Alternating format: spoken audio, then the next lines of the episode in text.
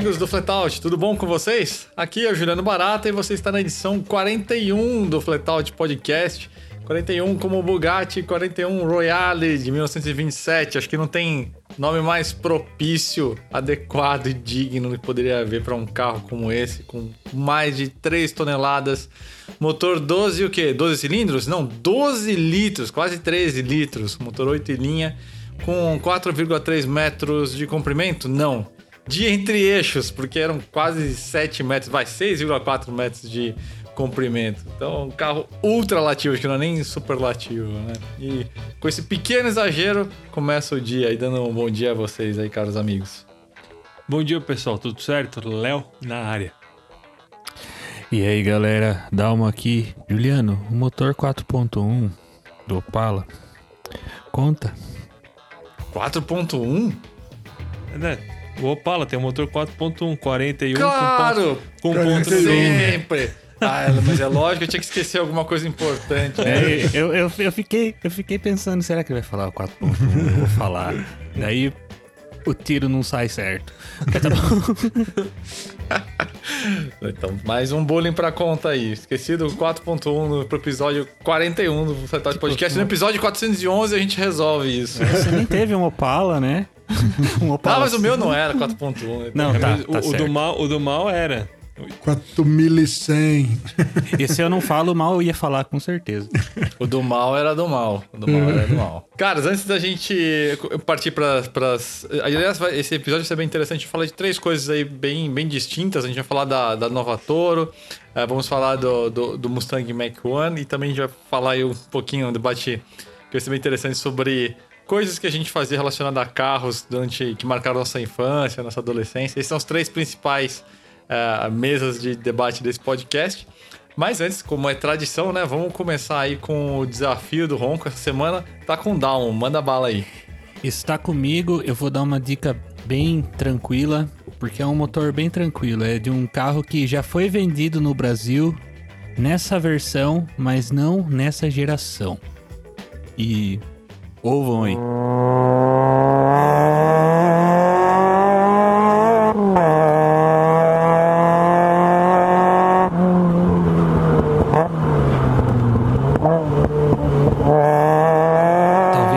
gente que já acerte, porque é um, um motor familiar. E posso dar sequência aqui ao, ao negócio? Já aproveita, já puxa aí umas matérias de destaque que saíram no, no site de sua autoria, por favor. Certo. Eu tenho aqui duas matérias que eu separei. A primeira, na verdade, é a mais recente, que foi ao ar há pouco, amanhã, hoje, quando vocês estiverem ouvindo, vai estar no ar. É a Christine AWD, AWD. Já pensou em ter uma moto com tração integral? É isso aí, uma moto com tração integral foi feita na virada dos anos 2000 e acreditem, dá certo. É mais simples do que parece, apesar de ser bem complicado ainda. E eu conto tudo sobre ela nessa matéria. E agora a segunda matéria. A matéria é Ingenuity, tudo sobre o helicóptero que voou em Marte que no último dia 19 de abril a NASA conseguiu fazer um mini helicóptero de fibra de carbono voar em Marte, que tem uma atmosfera muito mais rarefeita. Eu explico como que eles fizeram isso, por que que eles fizeram isso e o que, que eles vão fazer depois disso. São essas as minhas duas indicações depois dessa pequena, desse pequeno improviso aqui. Boa. Lembrando, galera, essa semana ainda está em destaque aí o, o, vídeo no qual dei um rolê com o Opala V8, o vídeo da semana aí do do Clube Sport, né? Ainda nessa fase mais crítica aí é, da pandemia, a gente tá um pouquinho mais devagar aí nas produções em, em vídeo, né? Por razões óbvias, mas tá um vídeo bem, bem interessante, bem legal aí, onde o Destino quis me aprontar essa peça e me pôs frente a frente, ou melhor, dentro de um Opala com um motor V8, na cor que eu tava pensando em fazer o projeto do meu carro originalmente, então foi, foi uma experiência bem interessante. É, agora vamos partir para a primeira discussão aí. É, vamos falar sobre a Toro, né? Grandes novidades, novidades importantes chegaram aí no mercado essa semana. E aqui a gente vai trazer mesa de discussão a respeito disso. Damo, qual que é aí a da nova Toro? Qual é a notícia? É o seguinte, cara. Ela foi apresentada hoje de manhã e é assim, tem mudanças importantes, sim. mas ela não mudou tanto assim por fora. Rolou um facelift, que a principal mudança dela ela ficou na grade, que ela ganhou duas grades novas diferentes, uma para a versão Endurance, Endurance, a Freedom e a Volcano, que é uma grade mais discreta, mais elegante, com friso cromado e uma barra cromada em cima também. Não sei o quanto isso vai agradar todo mundo. E ela tem um contorno mais, mas ela tem um contorno mais delicado. Apesar de ser grande, ela tem um contorno mais delicado. E uma grade maior, que é bem mais encorpada, com uma borda bem mais larga. Uma tela em colmeia com uma, uma personalidade, uma carronalidade mais esportiva que é usada nas duas versões de topo, que são a Range e a Ultra. Na Range é cromada e na Ultra ela é preta fosca. A, todo o acabamento dela ficou com uma cara de RAM, RAM, da picape RAM. Eu até, na nota de hoje, eu até deixei as fotos, uma foto da RAM e uma foto da Toro pra... Até pra conseguir comparar, ficou parecido. Eu, eu achei legal, de verdade. Por dentro, ela mudou também. Ela, nas versões mais caras, agora ela tem uma central multimídia vertical de 10 polegadas, também, obviamente, inspirada pela RAM que tem Apple CarPlay, uh, CarPlay, CarPlay, Android Auto, integração com Alexa, mas a maior novidade de todas é o motor 1.3 Turbo GSE, que eles chamam agora de T270, tem 185 cavalos com álcool, 180 com gasolina e 27,5 kgfm de torque. São 270 Nm, por isso o nome do motor. E o Juliano tem mais coisa para falar desse motor do que eu. Caras, a ideia é basicamente o seguinte: esse, esse motor GSE aí é o negócio mais importante do que parece à primeira vista, né? Porque se você olhar por cima, parece assim: ah, é a Stellantis, FCA, a Fiat, qualquer nome que você queira dar. Chegando tarde aí na festa, precisava de um motor downsize, eles não tinham e agora eles têm, beleza, próximo. Não, não é bem assim porque esse motor introduz uma tecnologia que não é nova, mas nesse contexto ela, ela é totalmente nova. Vou explicar para vocês. Vocês tem boa memória deve lembrar lá atrás uh, do, do Fiat 580 com motor multi-air, né? É, isso em 2009, ficou aqui um tempinho aqui à venda no, no, no Brasil. É, basicamente a gente tem um assunto um pouco técnico, mas enfim, a interação aí de acionamento da, das válvulas é via de regra mecânica, né? Mesmo quando a gente tem sistemas aí como VTEC, Valvetronic, Vanos, é sempre uma atuação totalmente mecânica que existe aí entre o CAMI do comando, né? Entre aquele ressalto do comando e a válvula em si, né? É, o que acontece nesse sistema multi-air é que é um sistema hidráulico, literalmente, entre é, o comando e a válvula. Então, é um sistema com atuadores, acumulador de óleo, tem um pistãozinho, enfim. Qual que é o grande lance aí? Permite não só uh, virtualmente N perfis possíveis, infinitos perfis possíveis de comandos de válvulas, não só em levante, em duração, em rampa né, de, de, de acionamento, como permite coisas que seriam fisicamente impossíveis com o sistema tradicional, aí como por exemplo você ter duas incursões da válvula de admissão dentro do mesmo ciclo de admissão. Isso é totalmente impossível no, no sistema clássico, né? E qual que é a grande revolução, se é um sistema que é antigo em princípio, né? É, tem mais de 10 anos de desenvolvimento, que, que muda aí quando a gente está falando de GSE Turbo e por que, que eu estou falando que é meio que revolução? Porque quando a gente entra nesse contexto de motor turbo, downsize, de motor sobrealimentado, né? A gente está falando de um motor que trabalha aí com, com sobrepressão, né? E aí o que, que acontece? É, nesses motores modernos, o grande desafio aí é pré-ignição, né? Você conseguir o máximo de, de eficácia sem, sem ter um, o risco de, um, de uma pré-ignição que é extremamente destrutiva para o motor. E para isso você tem dois recursos que são muito importantes, né? Você tem um turbo com uma wastegate eletrônica, que basicamente vai moderar a pressão ali, o que efetivamente vai controlar a razão de, de, de compressão dinâmica do motor, né? Ou seja, vai controlar também o calor ali na câmara de combustão, né? E o sensor de combustível na linha, antes da queima acontecer, né? Que aí vai dizer, ó, tem tanto de etanol aqui, então o mapa é mais ou menos isso aqui, né? E vai ajustando de forma super rápida. É assim que funciona o TSI e vários outros motores aí é, basicamente o padrão dos motores flex depende desses dois recursos aí hoje em dia, né? O que acontece é que esse motor GSL introduz essa possibilidade desse comando também atuar e de forma muito mais rápida como um elemento de controle no controle da, da dessa pré-ignição, né? no controle da razão efetiva, da compressão dinâmica do motor mesmo. Porque ele consegue, por exemplo, atrasar ou adiantar, mas principalmente atrasar o fechamento da, da válvula de admissão, não só para você ter uma menor uh, resistência no movimento que o pistão está começando a subir, aquela coisa de meio que emular um ciclo Miller, isso aí até o motor do Corolla aspirado faz, motor novo. Mas principalmente você conseguir reduzir o calor da câmara de combustão ou aumentar de forma muito mais rápida. Porque a wastegate, ela controla lá, putz, tem todo o caminho da pressurização, é, enfim, todo o caminho da admissão, do cabeçote, até a massa de ar chegar. Então é um comando que chega com certo delay, então você não consegue ser muito arrojado.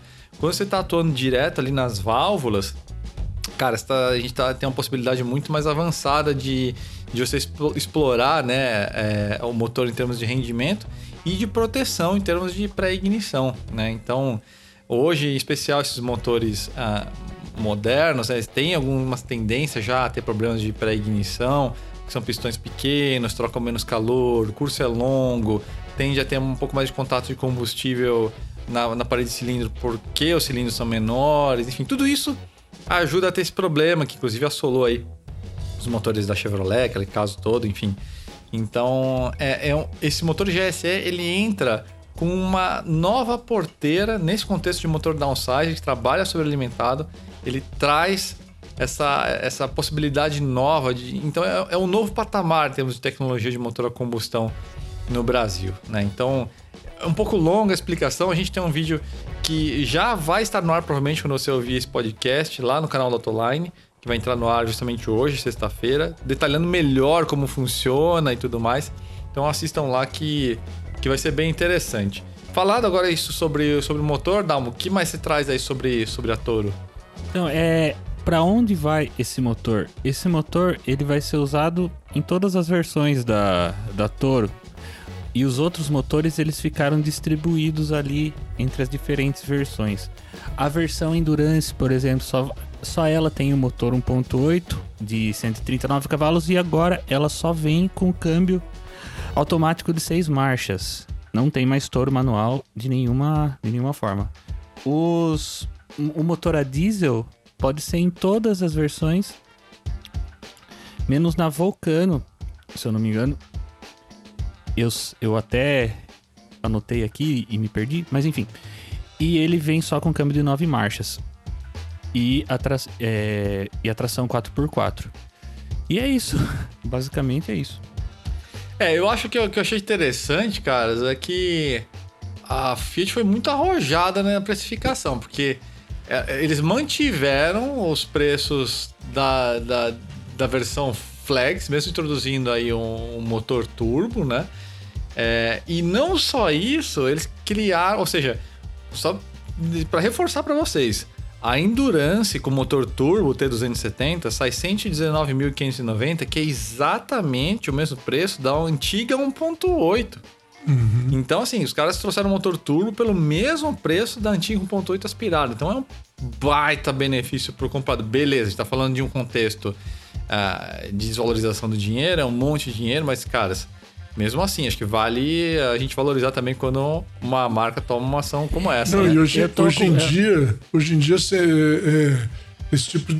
A realidade é que isso aí não é caro, não, cara. Pra, é. esse, é. pra essa de entrada aí. Eu não achei e, caro, não. E eles foram a longe a ponto de criar uma versão, a versão 1.8 que o Dalmo comentou, que é a única que mantém o motor antigo aspirado, uhum. ela tá 5 mil reais mais barato do que a antiga Endurance 1.8 2020. Então isso, isso achei bem arrojado. E, Vai morrer. E um né? motivo. É. Vai morrer, né? Então, a, a Fiat nada de braçada, cara. Vai, e vai continuar nadando de braçada com, com essa nova Toro, porque ela ficou bonita. Eu achei. Uhum. Assim, a, as mais simples, as mais discretas, eu não gostei muito daquela aquela barra cromada, mas as, a grade maior ficou muito boa. Eu achei.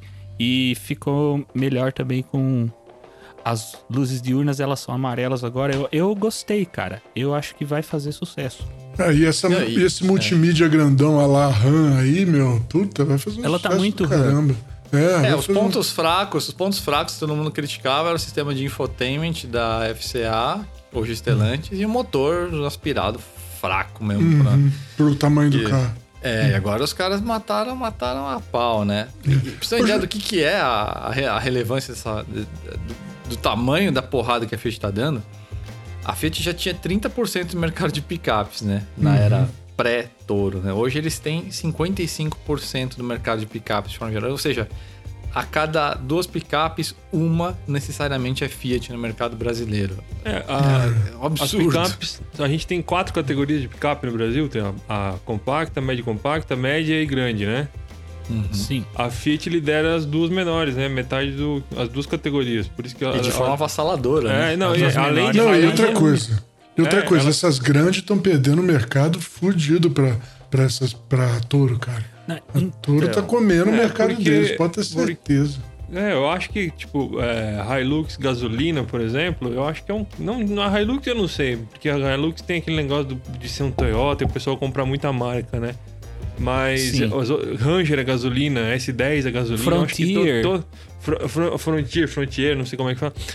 A Nissan Frontier, a gasolina, também. es- esses carros todos devem ter perdido público para Toro. Tanto o Toro Diesel quanto principalmente o Toro Diesel, que deve custar o mesmo que, eu, que essas. Deve, eu acho Não, que essas, essas já perderam estão muito. custando.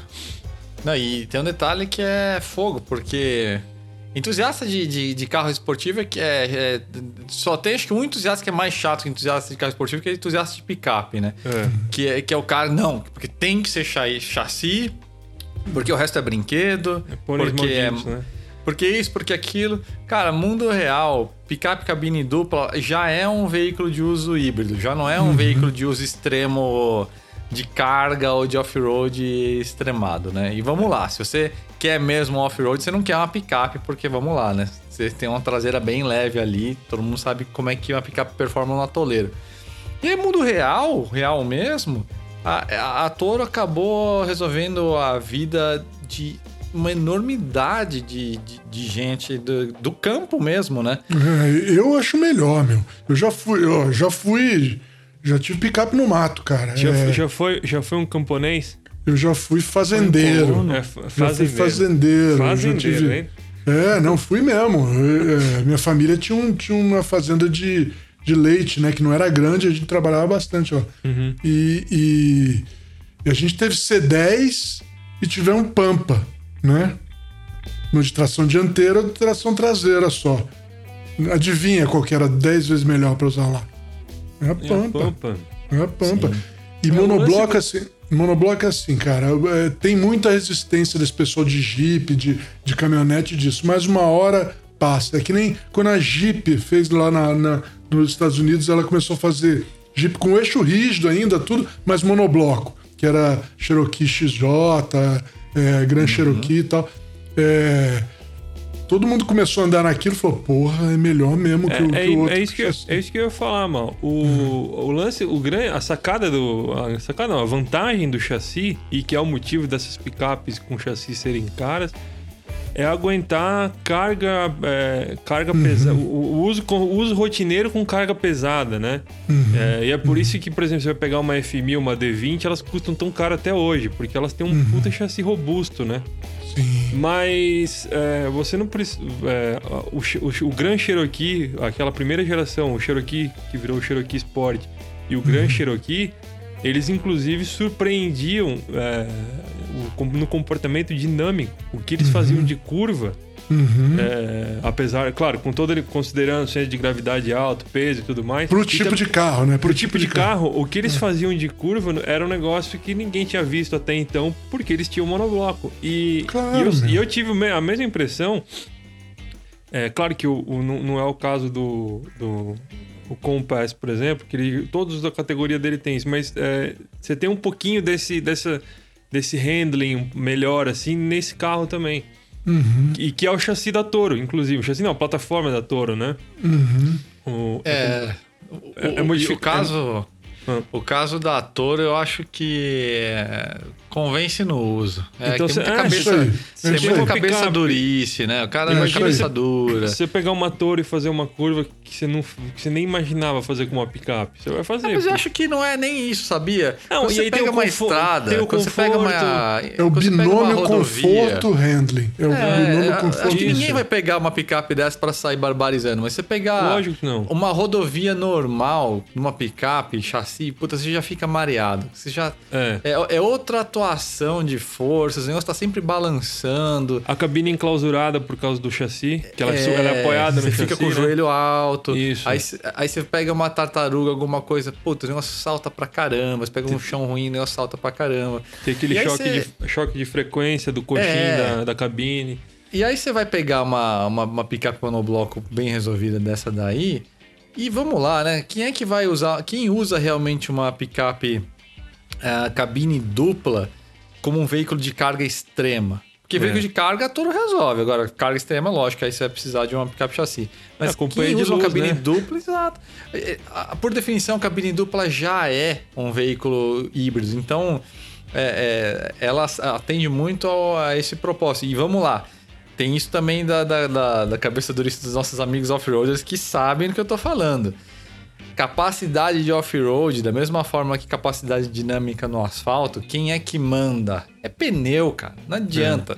Não, eu tenho aqui um 4x4, diferencial central, reduzir. Cara, desculpa, você tá com pneu AT ali, você tá na, tá na lona se, se não tiver com um bom pneu. Por isso e um cara defendo- com. Um cara com um Fiat Uno com pneu lameiro vai passar por cima de você. É, tem É muito. pneu. Aqui, Por isso que eu aqui- defendo o Renegade, cara. Aqui na Renegade. roça te- tem muito, tem muito Fusca com pneu lameiro. É engraçado de ver até. Pô, é aqueles bom pra Fusquinha, caramba, cara. aqueles Fusquinhas de, da- de guerra da Alemanha. É. Commander, com, eu não sei Nazis coming, né? Wagen. The Nazis are coming? Não, é só um, um, um alfaceiro. Não, mas, Demais. cara, Fusca, é, é que eu ia falar né, na minha época também de fazendeiro, meu, que é. Porque assim, cara, é, você pratica esporte off-road, né? Você vai no meio do mar de propósito para chegar em lugar diferente, né? É, tirando algumas atividades profissionais aí, como bombeiro e um monte de coisa aí, né? Que precisa de off-road mesmo. É, as pessoas que precisam de um off-road extremo mesmo é, é um esporte. Para usar no off-road normal, de fazenda, lama, barro, subir morro, descer morro e tal, tração dianteira com pneu bom ou um Fusca matava a pau. Então, por isso que Pampa, Corcel. Pampa, Corcel, Belina e é, Fusca e derivados é, é que matam a pau nesses lugares aí. Porque são. Primeiro, que são baratos, né? E depois, porque funcionam muito bem, cara. Muito bem. É lógico que não são tão bons como. Vocês entenderam o que eu tô falando. Sem disclaimers aqui, vocês entenderam. Dá pra ser melhor? Dá, mas, porra, já faz muita É, coisa com esses tem- carrinhos. É, tem um detalhe, coisa, só uma, uma, uma observação de passagem aí, não. Você comentou do Renegade. O Renegade ele tem um problema só, que é o que faz ele virar um meme. Que é o curso de suspensão dele é muito curto. Então, o Renegade ele atola fácil por isso. Ele não é nem questão de pneu. é, Ele, ele, eu, inclusive, gravando com o Felipe lá pra Autoline na avaliação do Renegade, a gente quase enrascou o bicho numa. num desnível besta ali, né? Ele, esse é um problema que, que ele tem que ir a touro, que tem um, um conceito de suspensão diferente, apesar de uma plataforma derivada da mesma base, não tem, né? Articulação, isso- de, articulação de roda, é, pneu e se consegue bloquear os diferencial. Isso é uma coisa que faz diferença no off-road mesmo.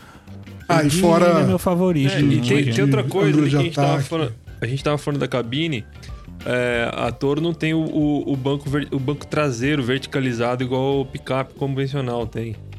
Ela tem, um- ela tem um banco, ela tem um, reta, é, um conforto mais, mais SUV também. E isso aí acaba fazendo. E lógico, ela tem uma. Eu não, eu não peguei. Eu falhei em não pegar os dados. Mas ela tem uma boa fatia do. do é, o mix dela no- na nas versões diesel, né?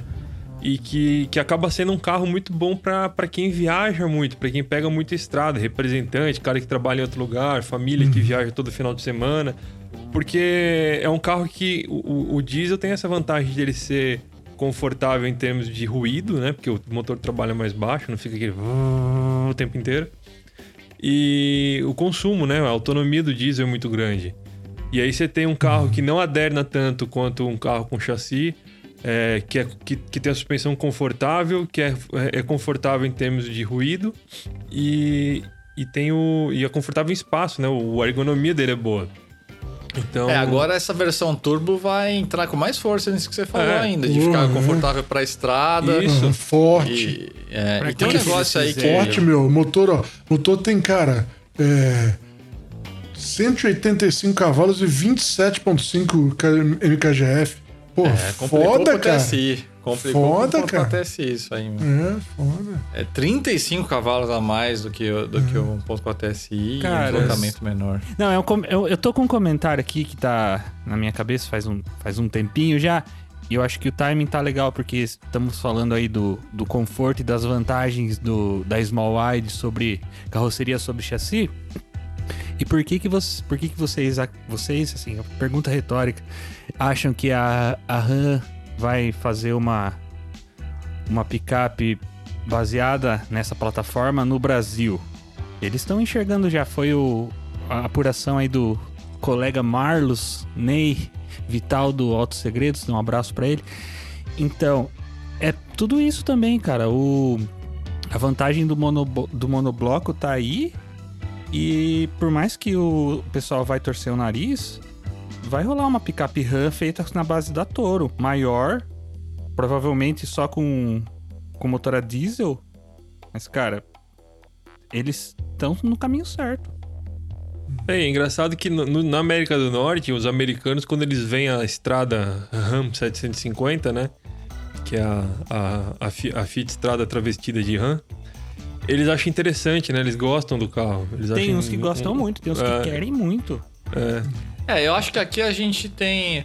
Eu acho que até o nosso ouvinte tinha uma expectativa, né? E boa parte deles tem essa relação mais de ranço, né? Com, com, com a Toro, Boa justamente definição. porque ela é purista e tudo mais. Talvez até haja essa expectativa da gente ficar depredando o veículo. Mas o fato é, ela veio para resolver uma questão funcional e resolveu bem. Então é difícil, assim. é- e, e o quanto que ela vende não mostra o quanto que brasileiro é tonto e tá disposto a pagar. Mas sim o tamanho da oportunidade que, que, que havia, né? De demanda de mercado e que a Fiat resolveu. É a uma demanda é de- reprimida, né? é, Não, cara, e assim, e- você não pode dizer que o cara que compra isso não entende nada, porque é um perfil muito funcional ao comprador de touro, né? Não, e eu acho que, sinceramente, meu, eu acho essas picape monobloco melhor de dirigir em qualquer situação, tá? Do que, do que essas picape com chassi. São melhores.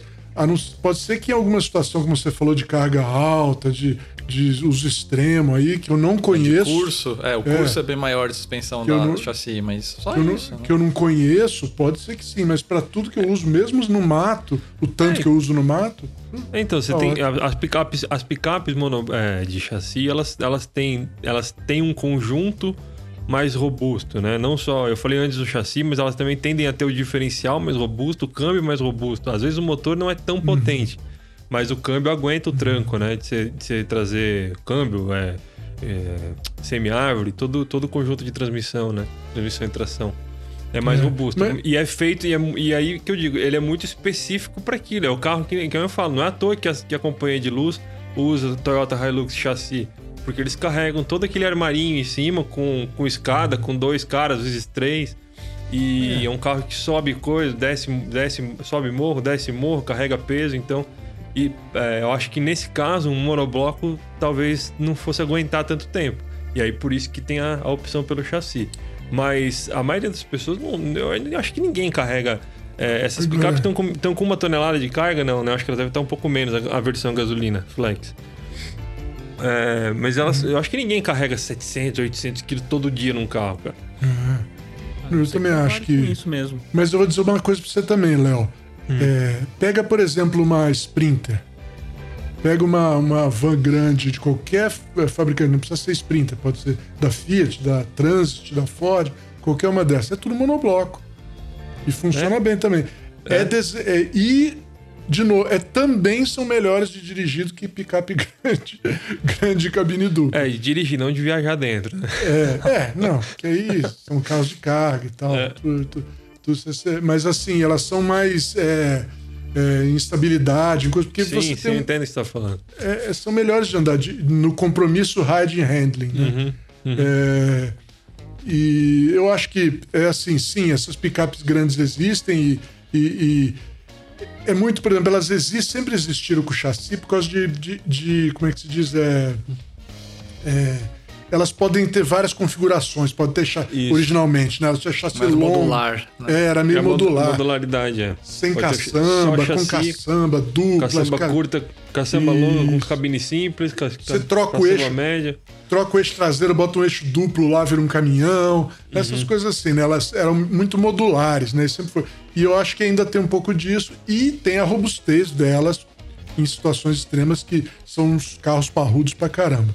E por Mas isso deixa eu- sobrevivem. Deixa eu Mas- fazer uma pergunta pra vocês, então, aproveitando isso. Desculpa cortar. Vai, manda ver, não. É, vocês acham que a tendência é as picapes médias que hoje, é, Hilux, Ranger, essas picapes assim, elas, elas com o tempo virarem picapes monobloco e o segmento de é, comercial mesmo partir para aqueles caminhões urbanos e variações deles, ou vocês acham que continua existindo picape com, com picape de passageiro com essa modularidade no chassi? Eu não sei Essa o que eu é acho. foda, hein? Nos Estados Unidos nunca deu certo, né? Tem todo mundo que A, mono- tentou. a monobloco? É, monobloco. Lá Nunca que só tem a Honda, certo. A Honda É, Ridgeline, Ridgeline. né? Isso. Ridgeline. Ninguém teve coragem de fazer. Eu, eu digo isso uma coisa que eu tenho certeza que fica Mas- melhor. Pra Eu Euro- Euro- Europa, América Latina, é, é, é, Austra- Oceania, leste, leste asiático. Eu, eu acho que eu acho que- mostra todos. aí. Eu acho que, Eu acho que aqui a gente tem duas questões, uma mercadológica e uma técnica. É. Eu acho que como o Mal bem falou, eu acho que um monobloco bem feito resolveria o problema, mas a questão é que o perfil de comprador de Hilux, de Ranger e afins é bem conservador, nunca vai aceitar uma nova geração feita em cima de monobloco. Então, eu acho extremamente provável que as picapes continuem sendo feitas em cima de chassi, só que cada vez mais esse produto vai perder tração, porque uma picape, uma Hilux, não sobrevive só fazendo só fazendo cabine simples, veículo de serviço. É, o- toda a margem do produto considera a família inteira, em especial aquelas que eles conseguem ganhar mais dinheiro, né? As cabine duplas, luxuosas, não sei o quê. Só que a partir do momento que você tem uma Toro diesel, você tem uma, uma Ram aí da vida com alguma proposta aí que vai engolir uma parte do mercado, e eles começam a sangrar esse, esse recurso, vai ficar cada vez mais complicado de desenvolver. Mas ao mesmo tempo, elas não vão conseguir sair da- do chassi, essas Hilux da vida. Então, essa pergunta que você fez é difícil, hein, cara? Eu não, difícil. não tem resposta, assim, porque as marcas, essas que estão fazendo picape chassi, não vão sair do chassi. Eu acho difícil. Eu Foi, espero foi, que foi não, eu espero justamente que foi uma provocação mesmo, tipo, vamos pensar. E aí, É, o, o, o mercado é conservador. Nos Estados Unidos, então, com as picapes grandes, é mais ainda. É, lá eles têm as vantagens de a picape ser maior ainda, com motores maiores, e, e, tem um, e eles também primam pelo isolamento do mais ride do que handling, sabe? Elas são bem isoladas do exterior, o que o chassi chega a ajudar. Era como aqueles carros antigos americanos, tinha uma divisão, né? Tinha mais um amortecedor entre o chão e você, né? Então, se você tá atrás do ride, elas hum, são até muito boas. Mas e a é, proporção do veículo que o americano gosta de picape é tamanho também, É. que acho que até o monobloco é difícil de resolver ali, É, né? mas eu acho. é- é- e também é muito conservador. Você vê que a. a- vocês lembram que a Ford começou a fazer picape de alumínio e teve bastante rejeição, né, cara? É. Só de alumínio, cara. Mas Que a de porra, alumínio meu. não foi, não foi aquela que dobrava no meio? É, então, F- não, a não, F-150 é- que, que o pessoal dobrava, o pessoal eh, saltava e dobrava Não, ela. essa era, era a- as primeiras Raptor.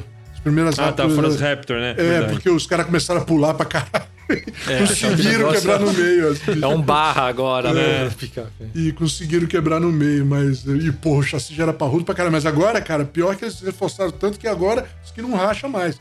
Pode pular quanto quiser. Que Você imagina isso, cara? Bom, mas enfim. Mas o. Mas deu problema também de, de, de, de amassar esse alumínio aí. Mas de qualquer maneira foi uma reação meio. É, mais. Eu, pra mim, eu tenho que é mais do conservadorismo. da- do consumidor de picape do que qualquer outra coisa. Nos Estados Unidos, o consumidor de picape é muito o cara que comprava carro grande americano, sabe? É, mas eles, ele, a, a, pica- a- a picape compacta, compacta não, a picape de entrada deles, que é a mais vendida, que é a, a F-Series. Eu não sei se, se, se o mercado divide a F-Series entre a F-150 e o resto das F, ou se a F-Series é só a 150. É, se for só 150, pô, me- a, F5 a F-150 ela era do tamanho da, da nossa F1000, né? O, Sim, o, sim, o tamanho dela. Então maior. ela é, um, ca- ela é um carro maior que as nossas médias. É, a- é a RAM que vende aqui. Dá uma olhada no tamanho do bicho. A é Ram 1500, né? É, é, a RAM que vende aqui. Aquilo lá é F-150, é verdade. É isso aí. Então ela é muito maior. Então aí também tem isso. O monobloco não vai, que nem o Juliano falou, o monobloco não vai suprir essa, essa, esse porte. Não vai atender esse porte. Dá, dá pra suprir também, mas não vai fazer. Mas eles não vão. Ah, até daria, Dá, mas... porque você pega, pega, pega uma, uma. Dá uma olhada nas sprinters de novo, cara. Sprinter é monobloco, dá uma olhada no tamanho dela. Mas, mas eu acho que entra Mas, o custo é, de produção também, o fornecimento de, de Mas eu aço acho, pra que, fazer acho- isso. eu acho que é mais mercado, sabia? É. Eu acho que é mais mercado, tanto que a Fiat nem cogita fazer uma uma Toro cabine simples. Nem Isso cogita. aí. Pra quê? É. Pra não vender? Então, acho que tá calçado mais no... Tecnicamente, acho que é totalmente possível, mas é... Grana. Mercadologicamente, culturalmente, não ia rolar. Eu, e eu vou. é, eu, eu acho vou, que eu vou grande não tem jeito. E eu vou admitir uma coisa aqui. Esses dias eu vi uma estrada nova, cabine dupla andando. Eu achei um carro bem ajeitadinho, viu, cara? Bem, um carro bem legal. Eu, pra Eu mim também não é vi, tá confissão, não. Eu vendendo grito pra isso aos caralho, quatro cara. ventos. Eu adoro Tá esse carro. vendendo pra caralho, você viu? Porra, tá, Tá. vendendo muito e eu tô vendo direto. É, Eu É. acho também, eu só, eu só, é, eu não entendi ainda muito bem como que vai, o mercado tá aceitando. Então, é, eu não preciso entender.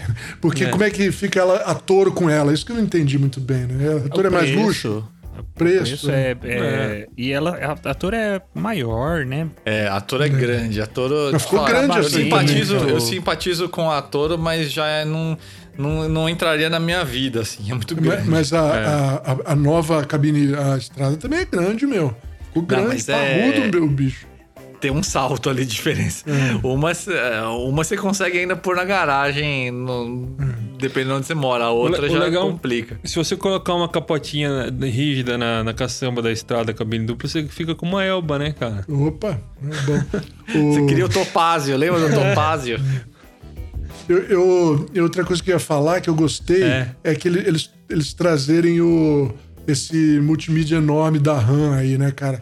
Que eu acho que isso aí é um negócio também. Tem que parar de economizar, tem que botar uma tela grande mesmo, separado em dois, que dá pra usar em dois níveis, que, que como tem na RAM. Tem que começar. Isso aí não pode economizar mais nisso, não, cara. Tela grande aí, pessoal. É, não, e aí era também, acho que a- os caras pegaram o recado, porque era o pon- ponto mais criticado, né? O sistema Não, multimídia era ruim, né? A interface era ruim. Era muito chinfrim, era Ah. ele é muito pequeno, hardware lento, É, parecia um tom da vida, realmente o- tava... Hardware e software ruim. Então a Volks teve pouco tempo pra bater no peito, né? Eles lançaram aquele Volks Play de 10 polegadas, que sensacional lá no Nivus, mas Uhum. Tiveram alguns meses só pra bater no peito e dizer que, que a bola era deles, né? Agora, agora tem um concorrente, pelo menos em mesmo pé de... Agora- É, isso aí o pessoal precisa, isso é para o pessoal aprender mesmo. Não- é, meu, tela grande, põe uma telona grande no meio do painel. Funciona, é bom, todo mundo gosta, ninguém acha ruim. Pode pôr lá, meu. É isso aí que tem que fazer. E, e agora eu tenho uma muito. pergunta. É, vocês acham agora que vai, vão reagir, as outras vão reagir? A Hyundai tem a, mostrou aquela Santa Fé, Santa Fé não, Santa Cruz. A Ford vai ter a Maverick. Vocês acham que tem alguma condição?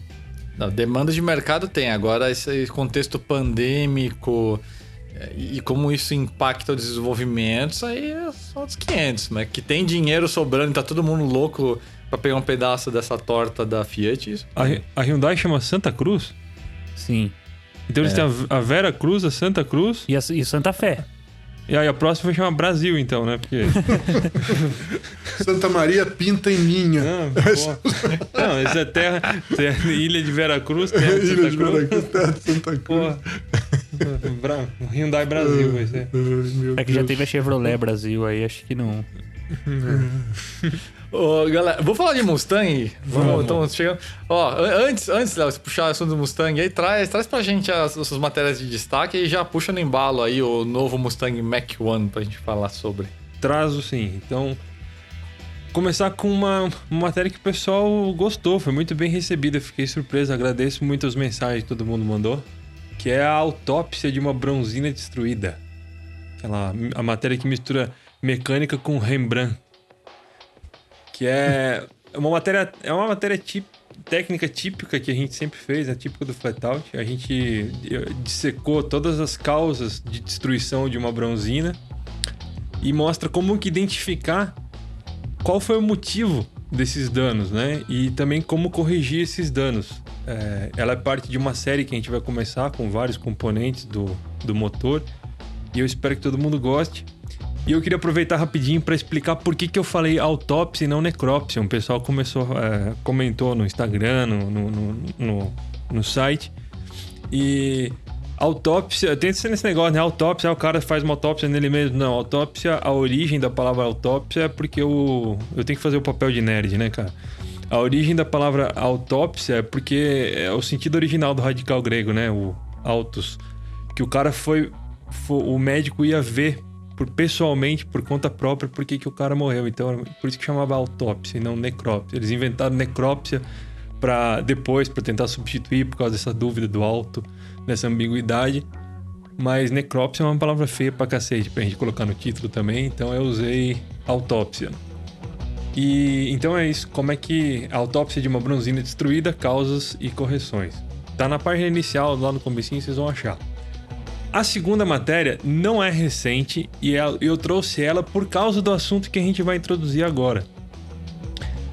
A matéria chama Como a Ford transformou o Mustang GT no Mach-1 por causa do Camaro SS.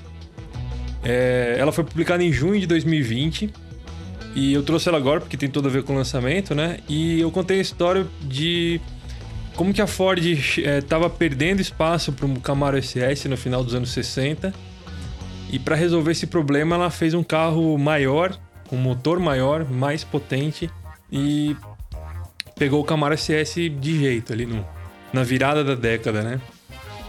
É é uma história bem legal, é, para não ficar tão difícil de, de achar, eu vou colocar ela no link dos comentários no- do podcast no site do Flatout. E agora, agora sim, vamos falar do, do Mustang Mach-1 no Brasil, né? Ele foi lançado, a Ford apresentou ele já tinha algum tempo, mas ele foi apresentado, lançado oficialmente só em, em- na sexta-feira passada, no, no- no dia que a gente publicou o podcast, por isso que a gente não falou no podcast passado. E ele, ele tinha sido apresentado já em junho do ano passado, né? Ele segue o espírito original do, do carro de 69, do, da reedição de 2003, no sentido de preencher a lacuna de desempenho que tem entre o, o Mustang GT e o GT 350. E eu resumi ele, eu gosto de resumir ele como o Mustang que a gente faria na garagem, porque ele combina o motor Coyote 5.0 do GT. Imagine que ele é um GT, né? Mas ele tem a melhor configuração desse motor, que é a versão de 487 cavalos e 58 kg força de torque do Bullet. Aí ele tem um câmbio de 6 marchas, mas não é o câmbio de 6 marchas do GT, e sim o câmbio de 6 marchas do GT 350. E aí ele do 350 ele também traz o sistema de arrefecimento do motor e o arrefecimento de óleo do câmbio, além dos dutos de resfriamento dos freios, né? Lá atrás ele tem o diferencial do GT500 e, e também tem o pacote handling do GT500 que tem a- uma asa traseira, um, um- é uma asa, acho que é uma asa. É, eu tava em dúvida se é uma asa ou um spoiler, mas acho que é uma asa porque ele tem uma gurney flap. E essa gurney flap ajuda ele a aumentar a downforce em 150% comparado com o do Mustang GT básico. E aí ele também tem é, barra estabilizadora mais rígida, é, mola com mais carga, duas opções de pneu esportivo da Michelin e da Pirelli. E é uma receita que basicamente combina o que ele tem de melhor. é, ele usa um, um carro de entrada e combina tudo que tem de melhor nos outros Mustang para fazer um Mustang diferente, né? Então é por isso que eu digo que ele é um Mustang que a gente faria na garagem. No Brasil, ele foi lançado por 500 mil reais, 499, com o câmbio de 10 marchas, que é o câmbio que a Ford escolheu para os mercados internacionais. E apesar de custar 500 mil reais, todas as unidades, as 80 unidades do primeiro lote, já foram vendidas logo no primeiro dia. Então, só que tem uma pegadinha nisso. Eu acho que vocês vão saber, vão poder explicar. Aí depois a gente explica isso também. Eu queria saber é, os comentários de vocês. O que vocês têm para falar desse carro? O que vocês acharam desse carro? Ó, eu só queria fazer um comentário sobre a grana, porque hoje, acho que, enfim, com a nossa desvalorização financeira aí, todo mundo frustrado, acho que é fácil apontar o dedo na cara de novo. Mas olha só a conta, como é interessante. Não estou dizendo que a Ford é bonzinha, mas sim que esse pode ser um negócio interessante. Quando o Mustang GT foi lançado aqui, em 2018, essa geração nova, ele custava 300 paus, 299 mil reais. O dólar estava 3,29, ou seja, fazendo a conta aí, é, dividindo um pelo outro, tinha um carro que aqui no Brasil custava 90 mil dólares, né? Na, na, como se diz, na, no valor do dólar na época, 90 mil dólares. Hoje, a gente tem um carro de 500 mil, com o dólar tá 5,44, né? Se você fizer a conversão, sabe quanto que dá? 91 mil dólares. Então, assim, financeiramente falando, a gente está falando do mesmo valor em dólares, né? Lógico, tá falando de 200 mil reais a mais, né, gente? Mas vamos lá. Só que por um carro, que como o Léo muito bem explicou aí na, na, nas especificações, é muito equipamento. Se você pegar, ei, tem um Mustang GT, eu vou equipar esse carro inteiro para ficar igual ao Mac One, você vai gastar 200 pau ou mais em componentes, importando componentes de suspensão, de diferencial, fazendo upgrade de, de, de pequenos upgrades de mapa de motor, enfim. Então, apesar de ser meia milha o carro, para quem pode pagar, é um negócio interessante. E ah, eu esqueci de dizer que ele substitu... no Brasil ele substituiu o Mustang GT. Não tem mais, a, né? A Ford deixa de trazer o Mustang GT para trazer o Mac One. Mac One. E ele vai, eles valorizam automaticamente os GTs antigos, justamente porque é. ele traz muito mais coisa interessante. E né? coisas que é dele. do melhor que a Ford tem lá, igual o diferencial traseiro, por exemplo. É. É, o carro que, como é o que eu falei, ele é o carro que a gente faria na garagem, né? Tipo, ah, vamos fazer um Mustang, vamos pegar um Mustang GT e melhorar ele, vamos. O que, que, a gente vai fazer? Esportivo de prateleira. É, é. Esse daí é peças, as próprio. melhores peças da prateleira possíveis. É, é faltou o câmbiozinho manual hum, de manual. do, é, do GT. Não, mas, é, é, mas aí lá, é, lá, no, é... lá, na, lá na, na Toro, eu não achei ruim que acabou o câmbio manual na Toro, viu? Mas no Mustang, meu, fazia uma diferença aí, né? Pelo menos opcional aí, meu. Mas, enfim a briga perdida. Mas é. É a única coisa que eu mudaria aí. É a única coisa que eu mudaria. O carro tá bem equipado mesmo. Né? É, ele, não, ele, esse, esse, esse câmbio de 10 marchas é aquele câmbio que eles fizeram com a, com a GM, né? É um puta câmbio também, né? É, tem, dizem, é, eles, eles têm, ele tem um conversor de torque otimizado para ter troca mais, mais rápida. Ele não é o mesmo, o mesmo usado em outros modelos, né? Na, na apresentação a Ford ressaltou isso também. É. E, e tem esse lance dele ter vendido. É, eu acho que, acho que a gente até podia aproveitar agora para explicar um pouco disso, né? É, eu, eu, eu, li. É, não, não, consegui ver exatamente qual que é o, o catch, mas todo, todos os lançamentos vendem em 24 horas, né? Esgotam é, em 24 horas. Na verdade, tem um jeito bem fácil de você fazer todos, qualquer carro ser, ser esgotado em 24 horas. É, é o seguinte: todos esses carros têm pré-order, né? Se você tem o seu mailing, né? A lista dos seus clientes em potencial, que inclui seus clientes da casa, mas também, sabe, né? Com, com a agência, aí o pessoal consegue dono de carros da concorrência e tudo mais, né? E aí você faz esse levantamento aí de, de potenciais compradores, traz o cara para uma van premier, ou no caso virtual, enfim. Você apresenta ali, você apresenta uma condição especial de, de pagamento, você fala, olha, é, você tem um interesse sério, pô, vai a janela aí de pagamento, vai acontecer na data tal, enfim. Ou seja, você já está com a venda efetivamente realizada e o que você vem fazendo no trabalho anterior é represar essa demanda, né? Então é lógico, entre de existentes e afim, mas você sempre faz um overbook ali para você garantir esse fenômeno de marketing, né? Então, na hora que eles liberam para o público de forma geral, para a mídia, né, a pré-venda, na verdade ela já foi consolidada. Então, não é como se ah, esse público comprador descobrisse que o carro estava à venda na hora que começou a pré-venda. Na verdade, esses caras já sabiam há muito tempo, já sabiam as condições, já negociaram isso e simplesmente executaram aí o, o pagamento, né? Então você vê, assim, fizeram isso com Quid, com todos os carros, com os, Compass, é, os, os BMWs fazem isso também. Carro, carro premium em geral, né? Eles fazem Exato. isso. É, Carro premium é pior ainda. O vendedor sempre, uma- sempre já tem relação com, com, com os clientes, ele já fala, É, ó, vai, não, che- e- vai chegar dia tal, vai custar tanto. Não, e, e carro premium em contexto pandêmico é ainda pior, porque você tem uma, uma, curta, uma, uma oferta limitada, então a Audi vi- vira e diz, ah, sabe aqueles 40, chutando aqui, R8 que vocês estavam pensando, programando para o mercado aí, do Brasil, puta, cara, vai rolar 23 só. Então é, é, é mais ainda, né? E esses carros já chegam mais pré-vendidos ainda, né? E quanto mais especial e mais caro, mais pré-vendido o carro já chega, né? Então, É, aí tem, você tem faturamento para dono de concessionário que tem interesse, não, não para manipular, mas porque o cara que compra ele próprio, né? Fatura no CNPJ dele, no CPF dele também, tem esse tipo de coisa. Exato. Então essa, a curva de vendas de- desses negócios que vender 24 horas é literalmente uma agulha, assim. O negócio crava lá em cima, porque é na hora que liberou a porteira pra galera pagar. Mas essa galera já tinha negociado antes, né? É. Então não é que vende essa quantia absurda se, se os caras vendessem, estendessem essa condição por mais X tempo, o negócio vai diluindo muito rápido, né? Então, esse é o tipo de notícia que uma hora vai cansar, porque as pessoas vão se ligar que. É, não vai mais impactar, né?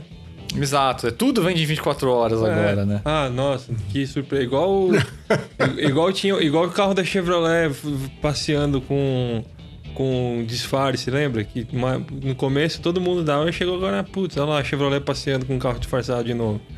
É, pro, pro leitor pegar o contexto é assim, é, é, a, a a Chevrolet descobriu que segredos de fábrica também são uma ótima fonte de mídia espontânea. É. Então, quando o carro já estava na reta final ali de quase para entrar na fase de lançamento, dois, três meses antes de lançamento, eles faziam testes, entre aspas, com o carro, só que ao invés de andar numa estrada do interior de São Paulo, andava na Avenida Paulista, nos jardins. Não, ah, em 2019, quando eles estavam fazendo o Onix, eu tava de férias lá em, em- na praia, em Ubatuba.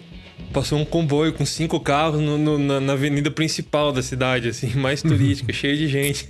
É, baita inteligência de marketing. se Tipo, espalha pô, no WhatsApp, é porque é aquela, coisa é aquela coisa urgente, né? Fala, meu, pa- fotografia um Onix placa verde aqui, caralho, vai chegar, não sei o que. Manda pra todo mundo. É genial, custo zero. Só custo de gasolina. E os motoristas. Nem precisa andar armado mais agora. É, exato. Acabou os tempos da Brasília e É. os tiros.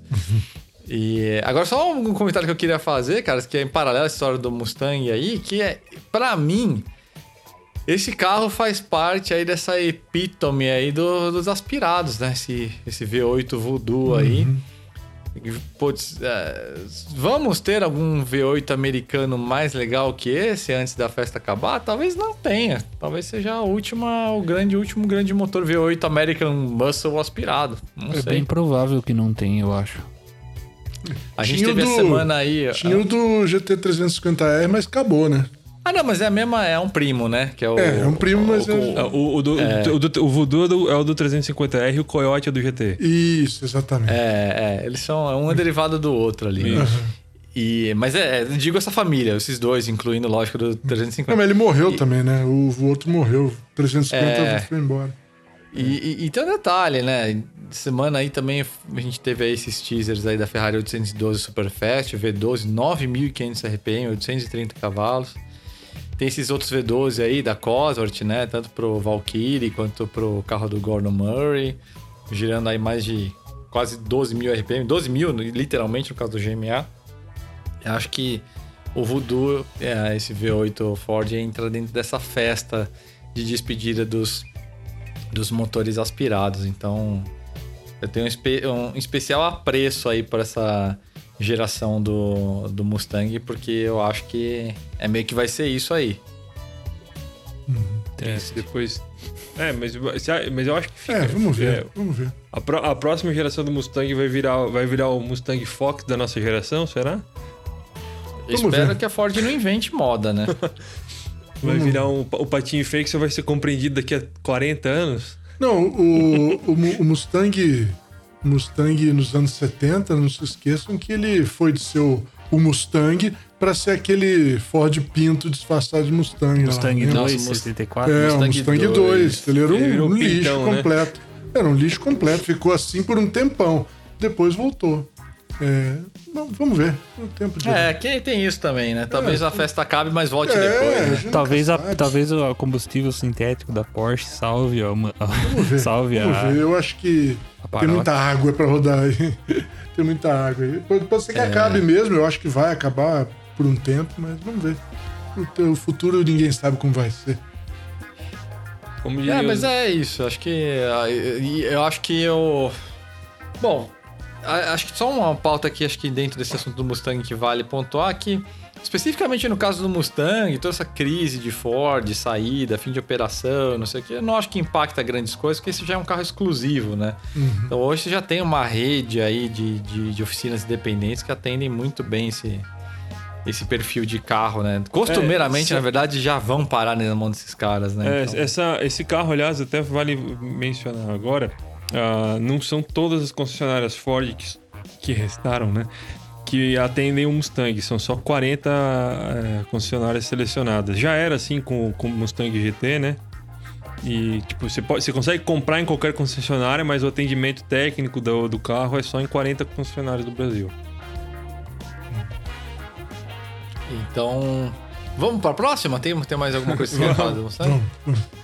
Vamos. Então, ô Mal, antes de trazer a próxima, próxima mesa aí, traz aí as matérias de destaque suas aí da semana no Flatout. Tá legal.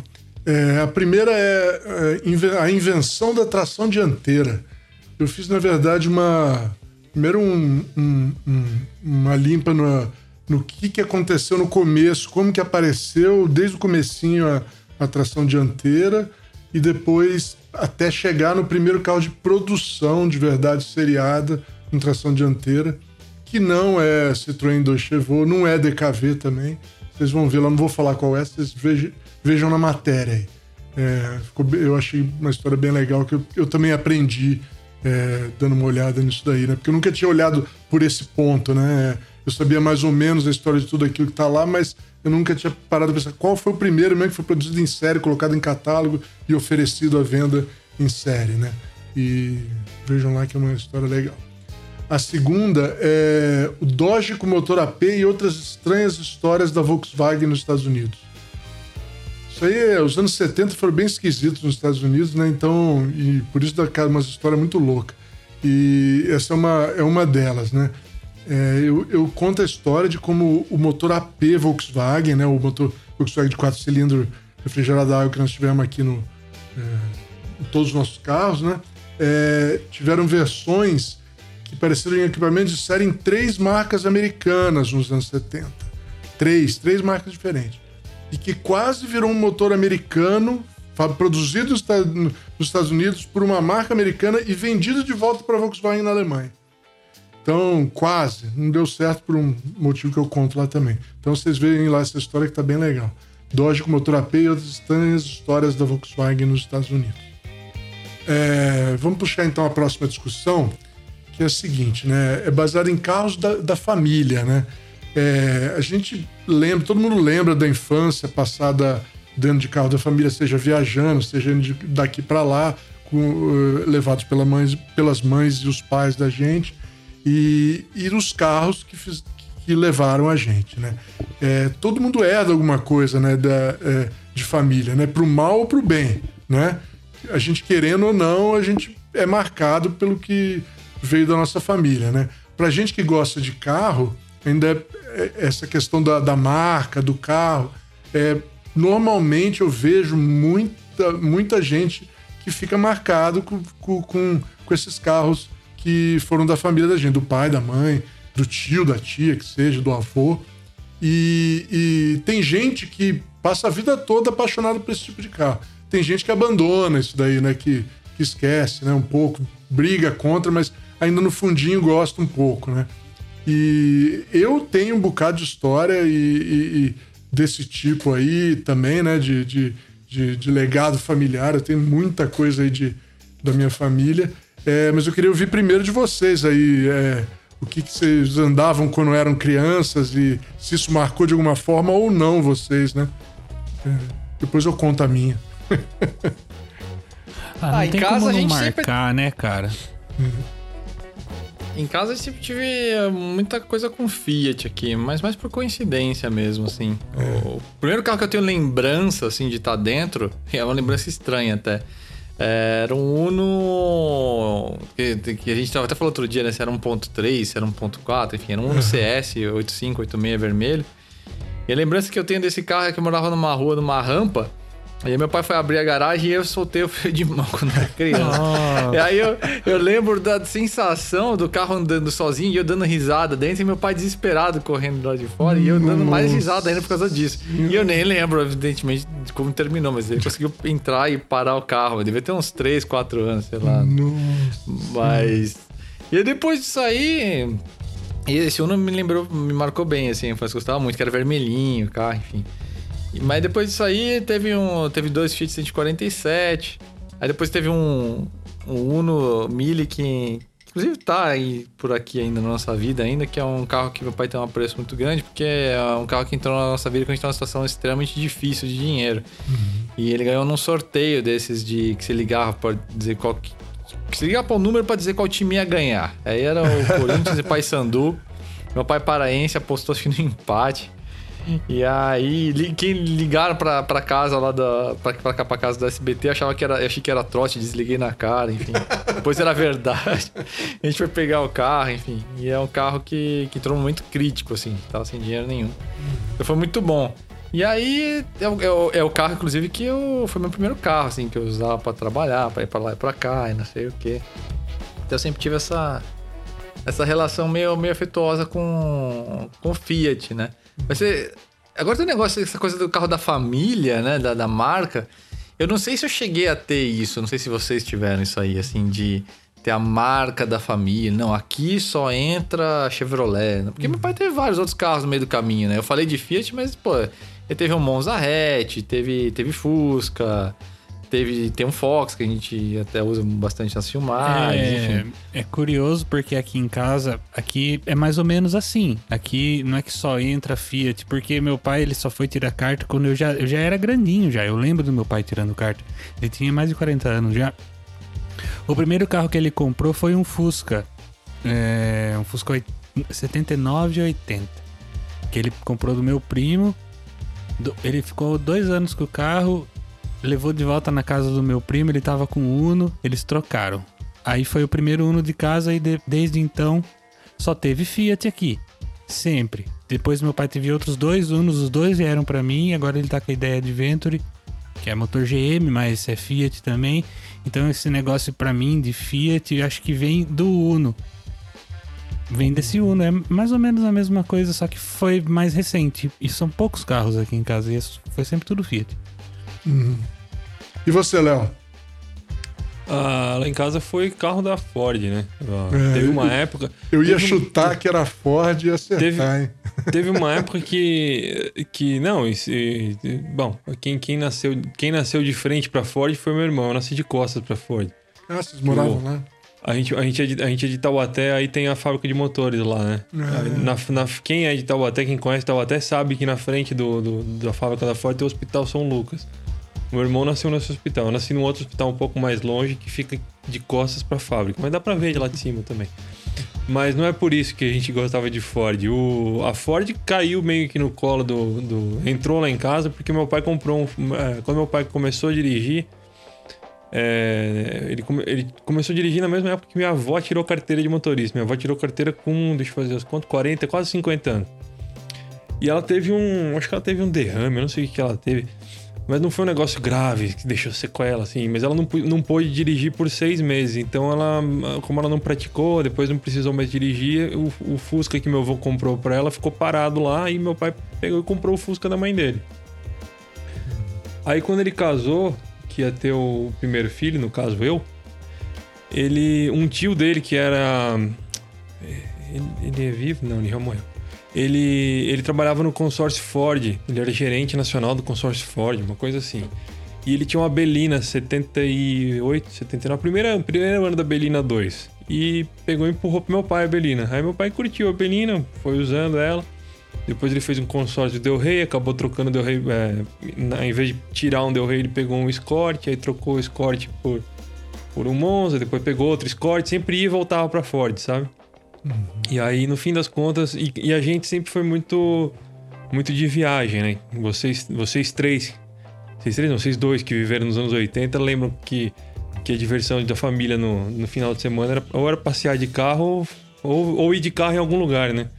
Sim. na, na casa de alguém. Então, a minha família sempre foi muito espalhada. Minha, irmã, minha, minha mãe tinha uma irmã, uma tia minha em Volta Redonda e a gente ia sempre de Taubaté para Volta Redonda, pela Dutra, Retão de Resende, aquele, aquele, aquele, aquele, aquele, Quando tinha legal. árvore. Quando, tinha árvore, é, quando era bonito ainda. Aí tinha aquelas. Tinha as cidades mortas ali no, no São José do Barreiro, é, esqueci o nome das outras. Ali perto da divisa com o Rio. A gente sempre passeava muito por ali de carro, aí a- acaba marcando, né? A, a- melhor, dizem que a melhor forma de você fazer uma, uma criança gostar de carro é viajando com ela, colocando ela dentro de um carro. E aí é tudo carro Ford. Aí eu, quando eu fui dirigir, meu pai tinha um carro da Ford também. Aí eu foi acostumando. Depois eu conheci a Renata, também tinha um carro da Ford. A mãe dela também tinha um carro da Ford. A madrasta também tinha um carro da Ford. Todo mundo. Só, só- tinha uma época que só tinha Ford na minha vida. assim. eu ia trabalhar, tinha uma Pampa. Eu ia pra casa, tinha um Fiesta. Aí eu ia namorar, tinha um Fiesta também. Daí, tudo, tudo carro da Ford. Então, tá? Virou, é mais por hábito mesmo, né? Não é só. Não é, tô acostumado a usar esses carros, vou ficar sempre com eles. Mas vo- você ainda tem, você ainda gosta pra caramba de, de, de Ford? Porque você tem um ainda, né? Eu tenho, tenho o Focus até hoje. Uhum. E tem. O Volvo conta, o Volvo era da Ford na época, hein? É, mais ou menos. Era, For- era Ford, então. Não conta, não. Não, mas ele não, ele não é da era Ford. Esse Não, Volvo ele é pode o- até ser da Ford, mas Volvo é Volvo, né, cara? Ah, então, é, esse não era da era da Ford. Esse aí ele é um, é um 960 da, É. da, da série 7, é, 700, 900, que é antes da Ford aparecer. Isso aí, isso aí. É. Não tem nada de Ford nele. Mas é carro da Ford. Aí o, tem outra também que eu sempre falo. O meu avô tinha um Del Rey e a gente ia de, de Del Rey pra. De Blumenau pra Navegante nas férias. E o Del Rey era aquele conforto. Tinha luzinha pra ler gibi no banco de trás, né? Tinha tudo. Tudo isso. Era acostumado. É hábito. Eu acho que não é. Nossa, eu sou apaixonado por essa marca. É. Meio que nem. Tipo, eu só uso, tê- eu só uso tênis da Adidas também por hábito, né? Tênis cal- é o número que calça, é o modelo que eu gosto sempre. Aí é. A gente tem essas coisas, né? É, Mas tem, tem uma coisa de. Assim, a gente debateu muito aspectos racionais, assim, né? Mas. Tem uma coisa assim de tato e de reencontro também que é muito legal, né? Tem. Você Pegar. Especialmente quando você fica. É, é que quando tá sempre na sua vida é uma é coisa. uma coisa, né? Uhum. Mas você fica muito tempo sem, sem aquilo e de repente você reencontra. É que nem você sentir um cheiro, sei lá, da pré-escola, de um, de, um giz de cera, E né? a- Aquela coisa que volta tudo, E família, aconteceu. né? Aconteceu. Outro dia eu tava abrindo, eu tava pegando compra no, no porta-mala do Focus e eu pensei, meu Deus, é o. É o Del Rey. É o cheiro do Del Rey do vô. Tipo, era o cheiro do porta-mala. Meu vô, meu vô abriu o porta-mala do Del Rey pra gente jogar tudo lá dentro pra ir pra praia. O mesmo cheiro que, sa, que saiu do, saía do porta-mala do Del Rey, que era diferente do Escort do meu pai. É, porque o Escort do meu pai era novinho, né? E, e- e o, o Focus hoje eu acho que tem a mesma idade que o Del Rey do meu avô tinha na época. Meu avô teve um Del Rey 86 ali até 94, quando ele trocou o carro. O meu. É, é, tinha 9 anos, o Focus tá com 10, 11. É isso aí. É a mesma idade. Eu acho que deve ser. Passou de 10 anos, chegou nos 10 anos, o carro tem esse cheiro do porta-malas. É verdade. Certo é eu- isso. Tem mesmo. Porque carro Que mais nem, novo que, não nem, tem. Que nem Volkswagen, né? Os Volkswagen antigos todos têm o mesmo cheiro. Fusca, Não, cheiro é um negócio. Cheiro é um negócio característico. Acho que é o dos que mais... mais BMW cheira que nem BMW. mais faz você É. também... Mais traz memórias quando você sente um cheiro. É um... Ativa mais É. memórias no cérebro. Esse cheiro que você falou da, da, da, da BMW, o Mal, é o cheiro de carro alemão dos anos 90, né? É, os um os pouco. Porsche 993 tem esse cheiro, Mercedes tem esse cheiro. Eu acho que é o cheiro do, do, do, do material do banco. Eu acho Eu ainda- acho. Meu- meus dois filhos não gostam de carro, né? Mas eu tenho esperança que no futuro eles entram numa BMW E36 e falam, ui, é o cheiro do carro do pai, quem sabe. É. um- Cara, esse negócio, negócio. você falando de filho, eu lembrei, eu falei muito de Fiat, Porque Fiat, quando meu pai comprou o Uno, eu já gostava de carro, mas não foi, não foi nenhum carro que ele teve que me fez gostar de carro. Eu não sei da onde que eu comecei a gostar de carro. Eu sei que quando eu era criança eu gostava muito de Fusca. Vocês falando de Fusca, eu também lembrei do cheiro. O primeiro carro que meu pai teve foi um Fusca. E foi legal porque eu era obcecado por Fusca. Ele só comprou um Fusca porque, porque eu e meu irmão só ficava falando de Fusca. Pedia para ele desenhar Fusca. Ficava andando atrás de Fusca na rua. Era, nossa, a gente era louco por Fusca. Verdade. E daí, quando foi em 90, 99 que eu vi, eu, eu ficava muito indo, muito indo na banca de revista.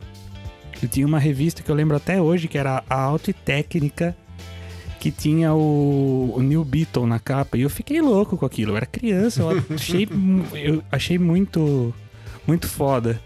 Eu fui correndo para casa falei, pai, eu preciso de R$4,90 para comprar uma revista.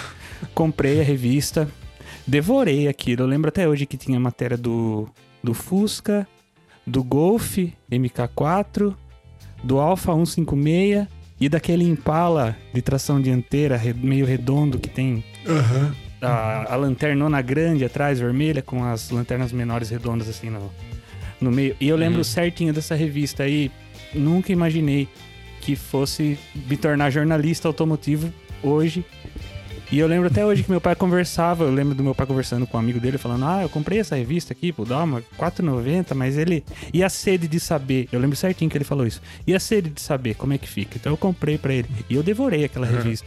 E tipo. Ó, vai ver, foi essa revista que começou tudo, Dal. Ah, mas antes da revista eu já era louco por Fusca, cara. Eu não sei, daí. E eu fiquei, nossa, chegou a perder página. Tinha classificado no, atrás da revista. Eu falava, nossa, tava escrito lá, vendo Opala. Eu falei, sim, eu estou vendo um Opala, mas por quê? Esse- eu- mas assim, olha como que é as coisas. Eu não sei de onde que veio, mas meu pai ajudou, alimentou e estamos aí hoje, né? Gravando o podcast 41 do Flatout. O Pidocast. O, o Mal falou um negócio antes que eu lembrei também. Eu ia falar, mas eu pô, vou guardar pra depois, né? Porque a discussão i- vinha pra esse lado.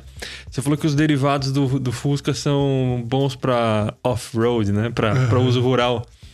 Ó, quando a gente mudou pro, pra Santa Catarina em 91, meu pai, é, meu pai trabalhava numa, numa cooperativa, né? E aí a cooperativa tinha os postos de saúde deles no, no- nos- na roça, né? No, pra atender os, os cooperados, que eram, era uma cooperativa de grãos. Acho que era grãos, grão e leite que, que eles, eles que eram os produtores, os caras produziam, né? Milho e leite.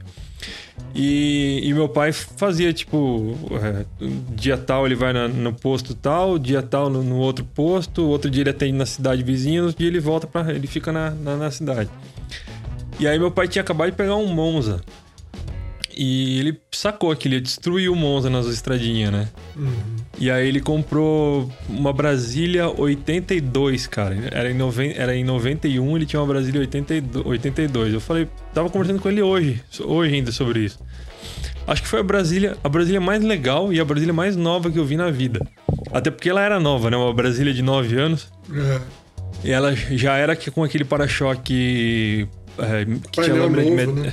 É, o painel novo, a lâmina de metal com plástico, a lâmina de metal na frente com o acabamento de plástico na lateral, né? O para-choque. Uhum. Tinha um porta-fita que eu, que eu- pensando agora, ele devia ser um acessório, né? Uhum.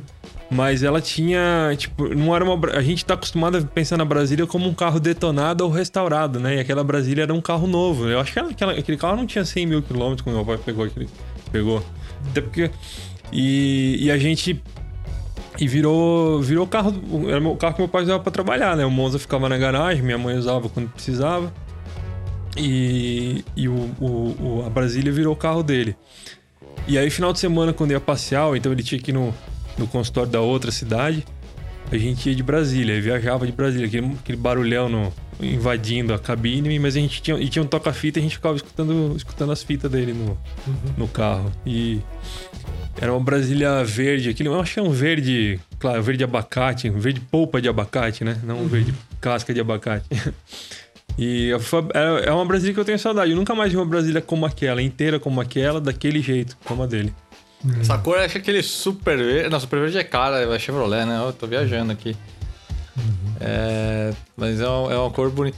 É, inclusive, acho que a gente fez um Midnight com uma cor dessas no, no Fusca, modificado estilo web, aqui no, no, Acho que sim. no nosso YouTube. É. Uma cor bem, Meu bem avô, bonita. meu, avô, eu, meu avô teve uma Brasília também muito tempo, mas. Meu avô alemão, meu avô Albert. Mas, mas na verdade, a minha história com esse negócio de, de carro antigo, de carro antigo, de carro é, de família, é, tem muito a ver com meu avô. É, meu avô Albert, ele, quando veio pro Brasil, o primeiro carro que ele teve foi um. Ele veio fugido da guerra, né? Fugiu da Segunda Guerra. Ele era alemão, veio fugido, veio trabalhar em, em Caieiras, aqui em São Paulo, na companhia Weissflog de, de, de madeira e papel, que hoje é conhecida como Melhoramentos, né? Depois, na guerra, também mudou o nome. né? Então, ele veio um pouquinho antes da guerra e fugido, né, da, da situação da Alemanha lá. E ele comprou um, um Renault, um Renault Juve 4, né? E prontamente o Renault quebrou, que fundiu o motor, né? E o segundo carro que ele teve foi um Chevrolet, Chevrolet é, 38, 6 cilindros. E ele teve esse Chevrolet por anos, por anos aí, se casou, teve filhos com esse Chevrolet, adorava o Chevrolet. E dali em diante, para ele, era tudo Chevrolet. Só queria saber de Chevrolet. Mas aí, quando fechou as importações, ele passou um tempo comprando Aeroilhas, né? É, não tinha como comprar Chevrolet novo, né? Chevrolet ficou tudo usado, né? É, ele comprou uns Aeroilhas aí, passou um tempo. Mas em 1969, quando saiu o Opala, o primeiro Opala, que era o primeiro Chevrolet nacional, ele comprou um, um seis cilindros básico, três marchas na coluna, quatro, quatro portas, que na época só tinha quatro portas. E nesse mesmo, ele comprou o carro, no mesmo mês que ele comprou o carro, ele foi até Itabira, em Minas Gerais, que eu tinha nascido lá. que o primeiro neto dele tinha nascido que, em, em Itabira, né? E, e, e dali em diante, meu pai sempre comprou os Opala, ele trocava de Opala a cada 3, 4 anos. E meu pai ia e comprava o Opala velho dele, entendeu? Então, minha família. que- fazia Né? aquele negocio, negoção de pai e filho. É, meu, é, aí no caso, sogro, né? Ah, tá, é, é sogro. não. Ele. Meu pai é a banda portuguesa, é o Oliveira. a, Oliveira. banda, a banda portuguesa. E, e- então eles. Ele, a gente sempre teve Opala. Sempre tivemos Opala, Opala, Opala, Opala. Meu pai não era assim tão que nem meu avô, né? Ele teve Fusca, teve, teve paralelo aos Opala, porque os Opala costumavam ser velho, né? A gente não. Hoje em dia a gente. é, carro velho tem 10, 15, 20 anos no mínimo, né? É, Naquela época, cara, é, principalmente a gente morou, morou muito tempo no Rio de Janeiro, né? Meu- eu, eu nasci em Itabira, minha família morava lá, meu pai trabalhava na Vale do Rio Doce e mudou para o Rio de Janeiro logo em seguida. Eu, eu cheguei no Rio com dois anos de idade, né? E então a gente morou minha vida toda, minha infância e adolescência, eu só saí, saí adulto do Rio de Janeiro. E lá no Rio, principalmente, em um carro de 3, 4 anos tava tudo enferrujado já. Os Opala tava tudo um caco, meu. Não. Não sobrava nada. Ter 4, 5 anos. Era, meu avô trocava a cada dois. Ele chegava razoavelmente bom lá ainda. Lá, é, é, pelo que eu me lembro, ainda tava bom quando chegava lá em casa. Mas aí, meu amigo, dava mais um ano, outro, o carro já tá todo enferrujado. Aí meu pai ficava esperando meu avô comprar o novo, né? E, e comprar o novo e vender o velho pra ele. Mas o. Mas olha que engraçado isso aí que você tá contando, mal. O, o- os carros eles viviam muito menos, né? O ciclo de propriedade era bem mais curto. Aham. Parece, mas parece que o significado do carro era maior dentro da família. E a relação das, das pessoas com as marcas e com os carros parecia que era mais intenso também. Porque eu lembro disso de. Aham. Ah, o filho fica puto porque o pai vendeu aquele carro. Ou, ah, a esposa às vezes chora, o carro, vem o carro embora e tal. Isso não era uma coisa rara, assim. Era uma coisa que meio que fazia parte da vida das pessoas, né? Aí hoje, os carros duram mais, mas parece que eles mudam de. de, é, É, de- saem da nossa mão de uma forma mais líquida, assim, né? E aí eu fico pensando, pô, são os carros que. que Mudaram a gente, não, né? não- É, não quer, exato, não quero parecer aquele nostálgico chato, né? Uhum. Fala, não, porque os carros eram mais legais não, e por isso. Já que... aparecendo. Mas já apareceu. Mas ao mesmo tempo a pergunta. Não, não parecendo, sabe por quê? Porque a pergunta é: são os carros ou a gente, entendeu? É que mudou, né? Eu acho que foi, foi, tem uma coisa assim, ó, carro era um negócio mais raro naquela época. É. Não é era todo falar, mundo. Foi a cultura que mudou. Não era todo mundo que tinha carro, carro era um negócio mais raro, mais difícil, justamente porque eles acabavam rápido a maioria dos carros que, que eram que dava para usar bem era carro novo mesmo, carro velho era uma desgraça. Hoje em é, dia. Carro, carro, era um negócio, carro era um negócio caro, né? É. tipo, se, se, você pegar o, o corrigir valor do carro zero na década de 80, da década de 80 para trás, né? É, pela, pela inflação oficial, que é um, uma medida fidedigna de, de correção, uhum. você vai ver que eles custavam tanto quanto hoje ou mais e era um negócio que durava bem menos, né? Não era um. Não, e, e mas carro usado, assim, eles valiam um pouco porque ninguém queria mesmo, porque era uma desgraça, cara. Carro é. usado era uma desgraça mesmo. Eu lembro que eu comprei o meu Opala, cara. Meu primeiro carro foi um Opala 6 cilindros, 250S 1980, um coupé dourado, com interior marrom. É, era um caco, cara. Tava, meu, um caco, uma merda. Mas, mas era nada, mas não valia nada. Eu fui é, aos pouquinhos eu fui dando uma. Eu, eu, ele. Um caminhão da Coca-Cola acertou minha traseira, por sorte, eu reformei a lataria inteira com o seguro da Coca-Cola. Porque a lataria tava, porra, podre, cara. E, e, um carro de. Era um carro. Ah, esqueci de falar, era um carro 1980 e 1987. Quer dizer, tinha sete anos de idade, como é que podia estar tão podre, ruim daquele jeito, né? Mas andava. É, aguentava, né? Não tinha. É. Não é. tinha tratamento de chapa que tem não hoje. Não tinha nada, não tinha nada. Por isso que eu falo, o Pala, cara, o Pala, é, hoje em dia tem que ter tido umas 10 reformas, no mínimo. É, é tipo o, o, machado do vovô, não tem mais nada do Opala original. é. Tipo, trocou 10 vezes a lâmina e 5 vezes o cabo, mas é o machado, é, é o machado. É. o mesmo, teoricamente é o mesmo. O mesmo. O Opala deve estar nessa daí, cara, porque é difícil, cara. Você encontra, é, tipo, o do, o do Juliano lá, cara. Puta coisa rara do caramba. Quando eu olhei, eu falei, caramba, meu, como é que pode um Opala ainda estar tá inteiro assim? Com cara de, de ser original mesmo, né? Mas é, tem que ser. É muito raro. É muito raro. Não, ficou guardado em Brasília durante. Aliás, isso me lembrou a história do. Eu não sou um especialista em mitologia aí. Vocês estão por aí? Sim deu uma falha de, de sinal no, no mal, mal aí. É, ele, Deu, ele caiu. O, o mal naufragou aqui, ah. gente. Eu acho que daqui a pouco ele, ele volta aqui. Mal has left. Não, não sou um especialista em mitologia, essa história do Machado me lembrou o que eu acho que é a história do, do navio de Teseu, né? Que é a história do barco que ia trocando as peças, trocando as peças, trocando as peças, e aí uma hora tem peça suficiente para formar um outro barco. Você né? lembrou né? Qual mais que é o barco eu, original? Você lembrou mais que eu. Eu lembrei que tinha uma história assim de algum artefato que tinha todas as suas peças trocadas. Será que no fim era o mesmo, mas é o barco de Teseu mesmo? Exato. Aí qual que é o barco de Teseu no fim, né? É. O, feito das peças antigas ou feito das peças novas que ele continua usando, né? Ah, tem que ver então, o número do é... chassi do barco. Exato. Ai, caramba. E, é, pô, mas, mas enfim, eu acho que estamos chegando agora em o quê? Uma hora e 25 de, de podcast. Bom, vamos, vamos, vamos tocar aqui pro, pra Rádio Flatout e aí vamos ver. Vamos ver se o, se o Mal reconecta para entrar com as músicas dele aí. Bom, se o Mal consegue voltar. Como é tradição, pessoal, a gente. Ah, e só pra vocês saberem, né? Ó, evidentemente, esse podcast, cada um de nós que mora em uma cidade diferente de São Paulo, então a gente grava de forma remota, né? Já então... teve gente que mandou ah. mensagem perguntando: Ué, nossa, mas vocês não gravam tudo junto? É, quando, quando, quando, acabar a pandemia, vocês vão ter convidados. Eles, eles veem o, o, podcast do Flow, aquelas coisas, os outros podcasts famosos naquela mesa de madeira bonita e acho que Sim, a gente faz com igual. cortininha. é, é. Hoje, tem, hoje tem, tem bastante gente trabalhando nesse formato. Vamos ver, vamos avaliar. Vai depender muito do, do é. retorno, do, do, da, da, audiência, né? Tudo, tudo que envolve, né? É, um, um, trabalho assim extra, é, se compensar e for legal a galera curtir, a gente vai fazer com certeza com o maior carinho, né? É. E vamos para a Rádio Flatout, lembrando a gente tem a, a, a, os nossos podcasts que acontecem você consegue encontrar no Spotify, no Deezer, vários outros players, né? Procurando por podcast Flatout. Mas No Spotify, no Deezer em especial, se você procurar por Rádio Flatout, você encontra essas músicas que a gente recomenda aí, cada um de nós recomenda sempre uma música toda semana. Agora a gente já tá com bem mais de 100 músicas aí.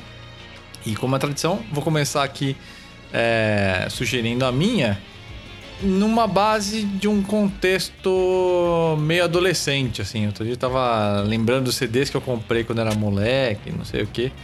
E aí eu lembrei que um dos primeiros CDs que eu comprei era, foi o Osmosis, do carreira solo do, do, do Ozzy Osbourne. E, cara, eu gostava muito da música que abria o CD, abre o CD, evidentemente, que é Perry Mason, né? Opa.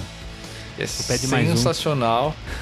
E, cara, assim, é a formação matadora, né? Ozzy, Zack Wild e Geezer Butler, né? Então é muito... Esse álbum é muito, muito- bom mesmo. É muito forte esse álbum em termos sonoros. Ele tem uma personalidade muito forte, né? Muito intenso.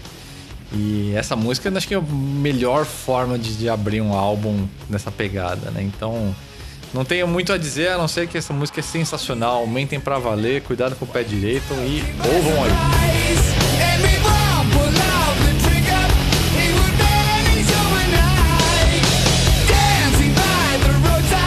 Essa música aí chegou a ser top, top 10 da MTV, diz que MTV na época dela. Você lembra disso? Quem Juliano? diria, né? O pessoal Né? escutava, votava em heavy metal. Na, na MTV, cara. Porra, É quem, verdade. Quem te, quem te viu, quem te vê. É, a minha vai ser.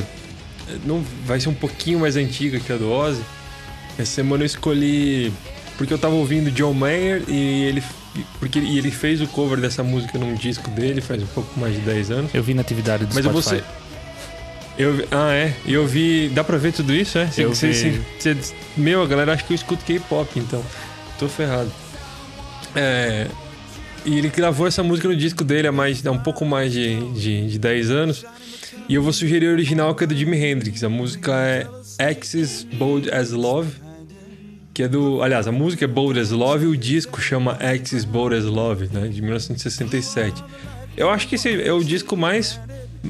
Acho que dá pra dizer que é mais pop. É um disco mais leve, assim, sei lá, ele tem é mais, Mais acessível. melódico. É, é mais, é mais acessível para usar a terminologia de crítico, né? E é- é- essa música é uma, é uma balada meio bluseira, meio pop do, do Hendrix. E é legal pra, pra, pra- trazendo ela pra dentro do carro, né? É legal pra curtir o caminho numa boa, mas ao mesmo tempo ela, ela empolga. É uma música que, que eu gosto muito pelo, pelo solo, pelo clima, pelo tudo, tudo dela. Jimi Hendrix, Bold as Love. My red is so confident he flashes trophies of war and ribbons of Geboria. Dalmo, qual a sua? A minha é a música da banda Zé Total. A gente chama de Zé Total por aqui. Jethro Tull, Aqualung, do quarto álbum de mesmo título de 19 de março de 71, que é... Putz, cara, o Ian Anderson do, do Jethro Tull, pra mim, é um dos showman mais... Dos frontmen mais, legal, mais legais que tinham, que tiveram nos anos 70, cara. Aquele jeito de bardo medieval tocando flauta com a perna dobrada, assim. É uma música clássica dos caras, tanto que vocês até falaram que até enjoaram dela. E tem um dos melhores solos de guitarra da história e eu gosto muito e ouvam aí. É isso. não- não- eu, quando eu vou descrever meu- minhas músicas, eu só sei falar porque eu gosto muito delas.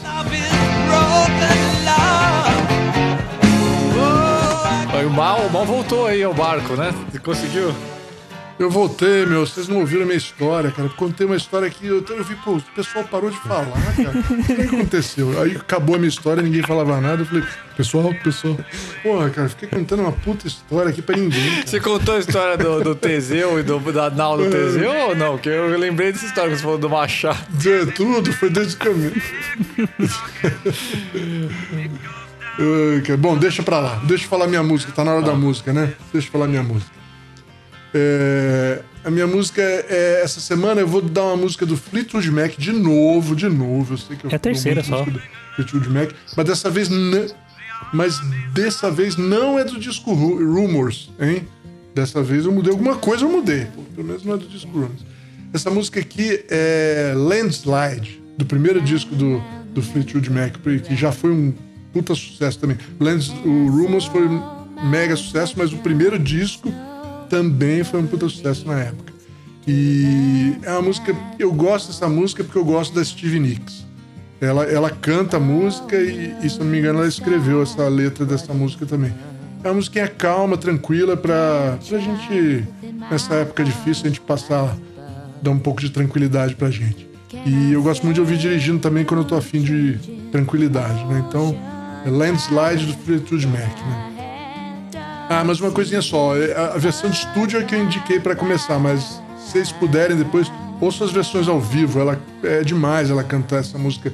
Ela, cada vez que ela canta, ela canta um pouquinho diferente. E eu, mas eu gosto muito dela. Landslide Fleetwood Mac.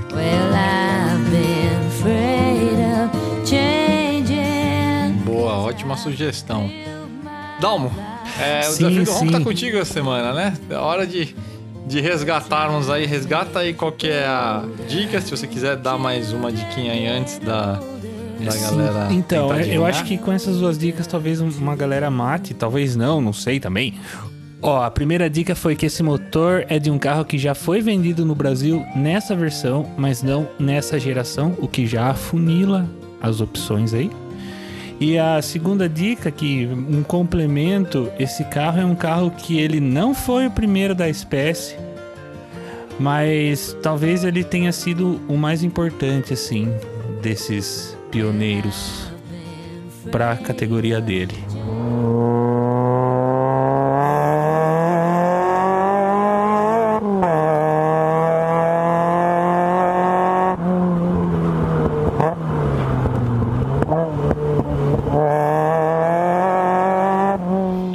Conseguiram acertar? É o Golf GTI Mark I. Eu não sei o ano que é, não sei se tá original. Ele tá com aquele ronco de quatro cilindros bem característico, assim. Que é um ronco que eu, eu acho confortável de ouvir. É um carro bacana, um carro que eu já quis muito ter. Hoje em dia não, não alimento esse tipo de sonho mais. Mas é isso aí, galera. Golf GTI Mark I, MK1, como você quiser chamar. Eu acho que você foi muito traiçoeiro nessa dica, hein? É? Tá, foi vendido, mas não nessa geração. Eu acho que. Será, que- alguém acertou isso aí? O que, que vocês acham, hein? É, é um AP que começa com GT, pronto. Já, já, já, já é complicado. Se você falar isso, é um AP que começa com GT, é complicado. É a 111. Que é um milhão. daí. É. Ah, é. Mas é, é o, o- É a mesma ah, não, coisa, não. é tudo É, eu parei. Eu, A Vox, Ué, a Vox soube, É soube aproveitar muito bem esse, né, esse projeto, com razão. esse, esse motor da Mercedes. esse motor da Mercedes. Não era, não era Mercedes, uma maldade. é, claro. Gente, com essa a gente vai ficando por aqui. Agradeço ao carinho e a audiência de vocês aí. E a gente se encontra numa próxima. Valeu, pessoal. Até semana que vem. Falou, galera. Valeu por estar com a gente mais uma vez e um abraço. Falou, pessoal. Até a próxima. Um abraço.